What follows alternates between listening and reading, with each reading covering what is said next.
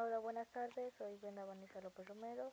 Soy de la EPO 127 y quiero hablar sobre el aborto aquí en México. Este tema es de la asignatura Salud Integral del Adolescente.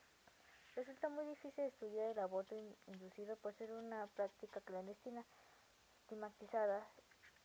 En todos los estados de la República Mexicana, el aborto inducido está fuertemente restringido. Este informe presenta las estimaciones del aborto inducido por entidad federativa y grupos de edad de las mujeres para el año 2009. La tasa de aborto ha aumentado más del 50% con respecto a 1990, la cual era el 25 por mil. Este aumento en la tasa indica que aísla el efecto de crecimiento de la población que ahora las mujeres están enfrentando mayor la dificultad para prevenir los embarazos no planeados, que están más motivadas para evitar tener nacimientos no planeados. A partir de 2009, una elevada proporción de las mujeres mexicanas casadas o unidas practican la anticoncepción. El 67% usa algún método moderno y el otro 5% depende de algún método tradicional menos efectivo. El uso generalizado de anticonceptivos ha sido un factor esencial en la rápida reducción de la fecundidad.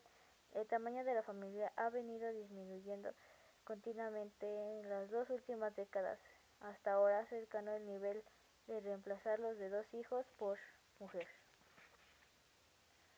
Ah, muchos embarazos no planeados terminan en abortos inducidos. Eh, la, penalización del aborto no evita su práctica.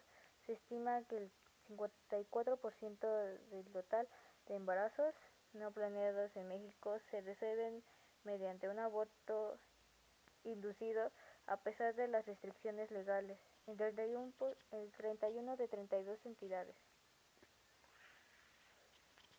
Las estimaciones del aborto por edad que por primera vez se genera para el caso de México, se muestran el patrón esperado. La tasa más elevada se observa entre las mujeres 20 o 24 años, 55 por mujeres en ese grupo de edad eh, y descendiendo gradualmente con, con la edad. Desafortunadamente, las adolescentes de 15 a 19 años presentan la segunda tasa más alta por las mujeres de 25 a 29. 44 ah, o por mil mujeres.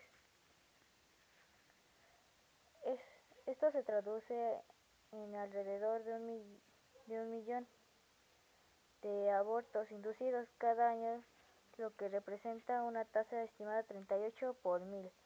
Mujeres de 15 a 44 años. En el 2009 la tasa incrementa uniformemente Conforme aumenta el nivel de desarrollo, el 26 por mil mujeres en la región 6 hasta el 54 por mil en la región.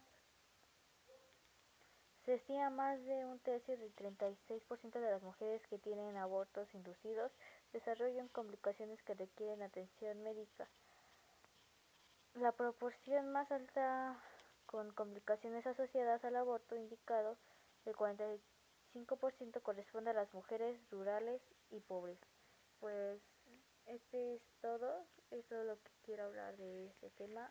Y la verdad, mi opinión, mi opinión, pues quiero decirles que no se vale que mujeres, o sea, nosotras, hagamos esto